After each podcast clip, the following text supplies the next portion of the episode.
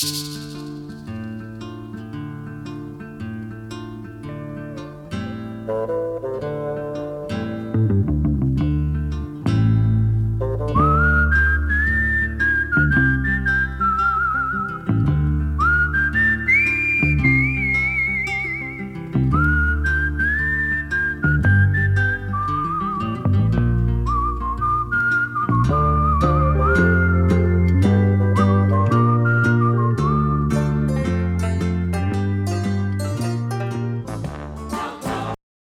sommes dans le grand 3 de ce cours sur la politique, la justice et le droit.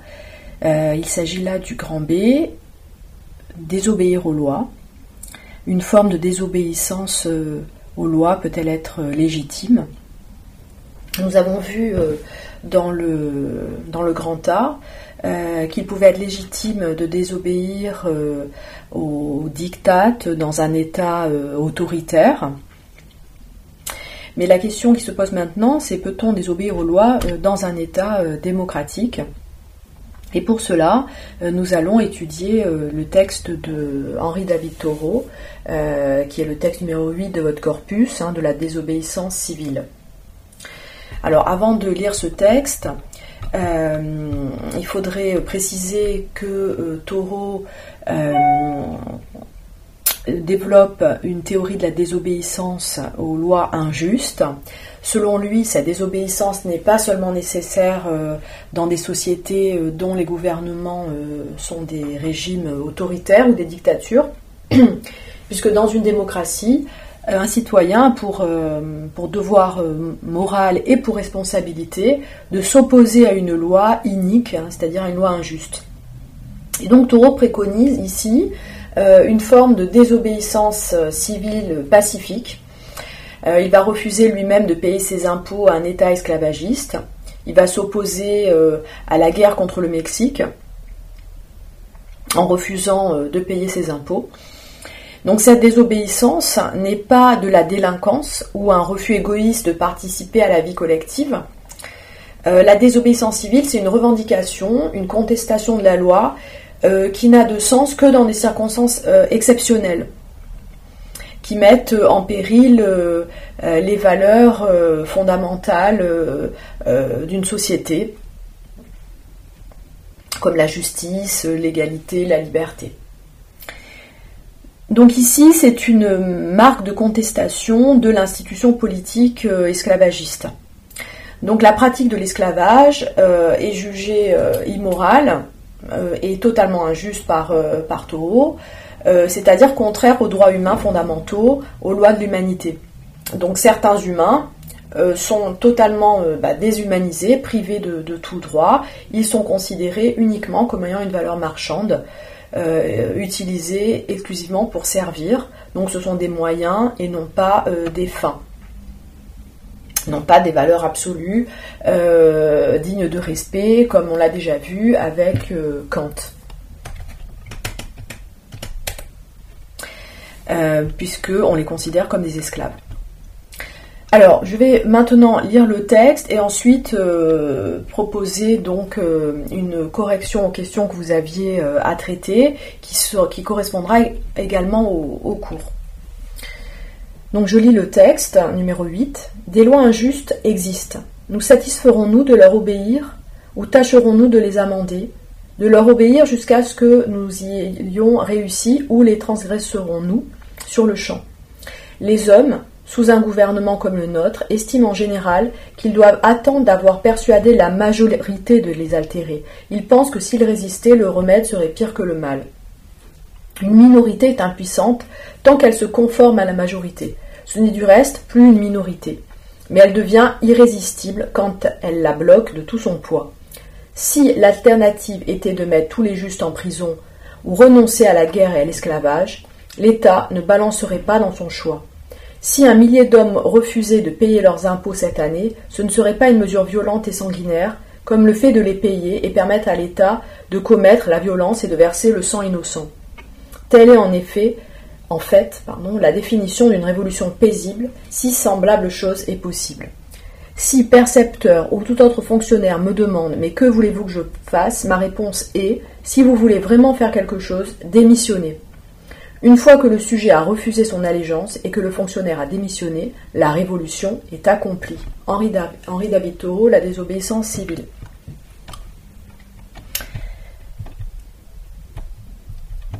Alors, euh, il existe donc euh, différentes façons de réagir selon Thoreau à des lois injustes. On peut se contenter euh, d'y obéir, on peut obéir à ces lois tout en cherchant à les amender, c'est-à-dire à les améliorer, jusqu'à l'accomplissement du projet d'abolition de l'esclavage. Ou bien on peut les transgresser pour changer radicalement la loi. Alors, euh, utilise l'expression euh, le remède pourrait être pire que le mal. Euh, donc certains pensent qu'en faisant acte de désobéissance, le remède pourrait être pire que le mal, c'est-à-dire que les répercussions de la désobéissance pourraient être pires que l'esclavage lui-même. le prix à payer de la transgression de la loi serait une sanction, une répression trop lourde de la part de l'État, une amende, une peine de prison, voire la peine de mort. La sanction aurait donc plus de répercussions que le mal le mal étant euh, l'esclavage. Et Taureau s'oppose à cette position. Alors, euh, un État euh, peut faire acte de violence et répandre le sang innocent en faisant la guerre, ou s'il considère que ses intérêts, son pouvoir sont menacés par une minorité qui transgresse les lois. donc il utilise ainsi l'argent des citoyens, l'impôt, pour pouvoir punir ceux qui désobéissent aux lois donc euh, ça peut être euh, euh, la violence policière, les arrestations, l'emprisonnement.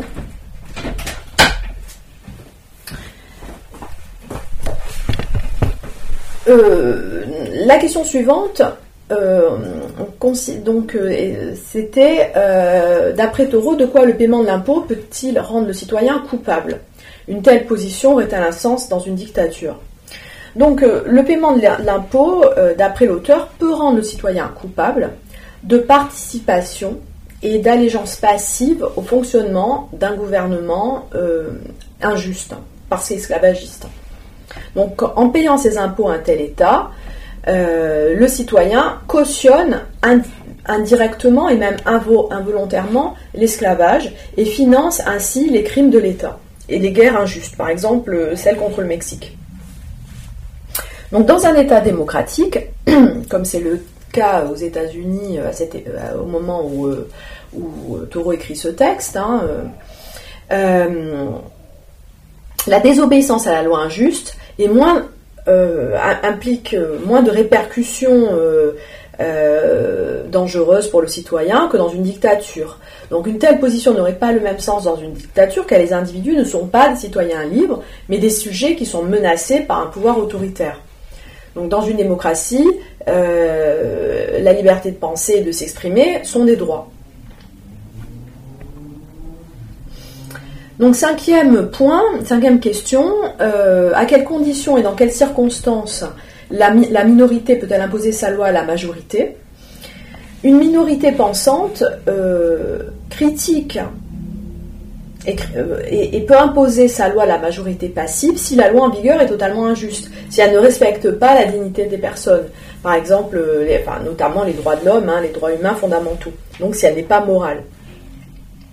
Alors on peut donner l'exemple de l'esclavage, l'exemple des guerres injustes, euh, des lois ségrégationnistes. donc là, une minorité peut avoir un certain pouvoir si elle est, est suivie. On peut donner l'exemple de Rosa Parks en, 1955, euh, qui, euh, euh, qui refuse de céder sa place dans un bus donc à Montgomery aux États-Unis. donc je pense que vous avez dû voir cet épisode en, en, anglais.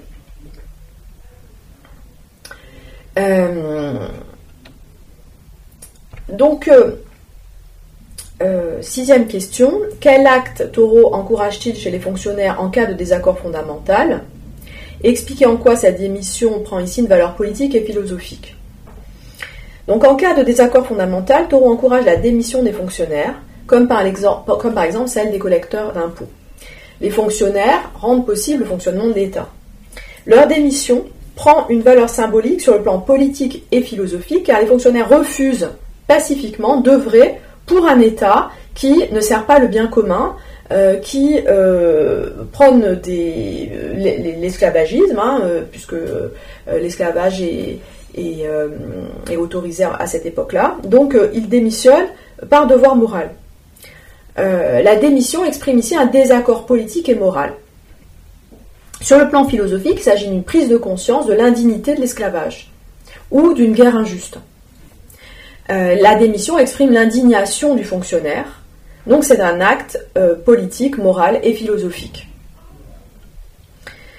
Euh, alors, exemple d'objection de conscience, c'est-à-dire une situation où un citoyen refuse une action politique qui heurte ses convictions fondamentales. On peut euh, donner l'exemple de citoyen qui refuse une action militaire, par exemple, qui heurte ses convictions philosophiques. Par exemple, euh, le service militaire, euh, la, guerre d'Algérie, euh, la guerre du Vietnam.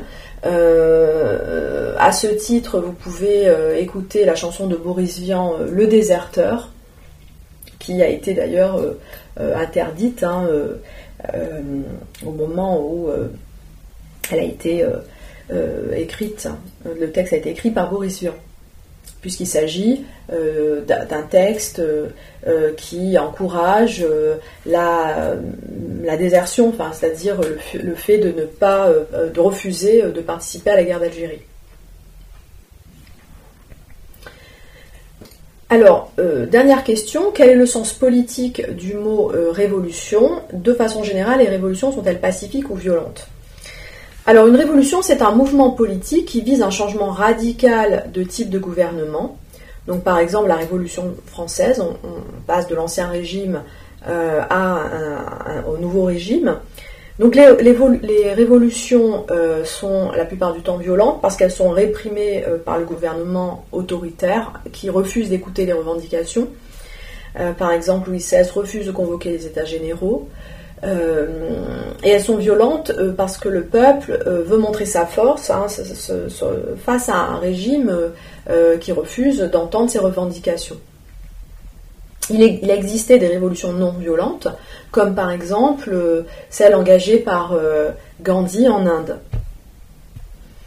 Donc dans une démocratie, il devrait être toujours possible de euh, retirer son propre consentement au gouvernement démocratique si celui-ci ne répond pas aux attentes des gouvernés. Donc pour euh, Henri David Thoreau, la démocratie est un régime qui peut se perfectionner par le principe même de la désobéissance. Il est toujours possible d'améliorer euh, la démocratie, la société démocratique, par le refus d'obéir à, des, lois à des règlements euh, euh, qu'on considère comme, que le citoyen considère comme indignes d'une société démocratique.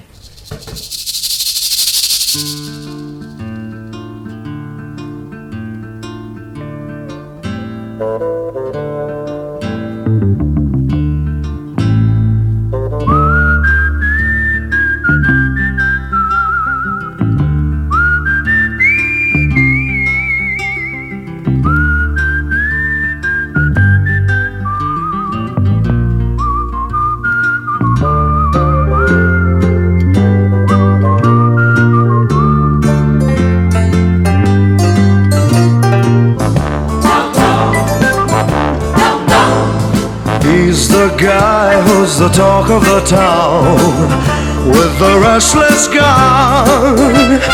Don't you bother to fool him around. Keeps the varmints on the run, boy. Keeps the varmints on the run. You may think he's a sleepy type guy, always takes his time. Soon I know you'll be changing your mind When you've seen him use a gun? Boy, when you've seen him use a gun.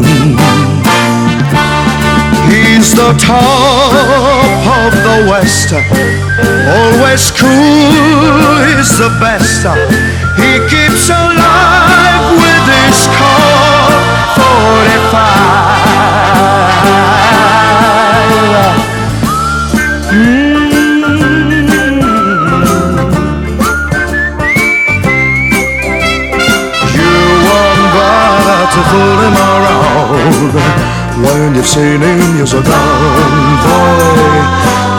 You're so gone. He's the top of the West, always cool, he's the best. He keeps alive with this Colt 45. Who's the guy who's riding to town in the prairie sun? You won't bother to fool him around. When you've seen him, you're a gone boy. When you've seen him, he's gone.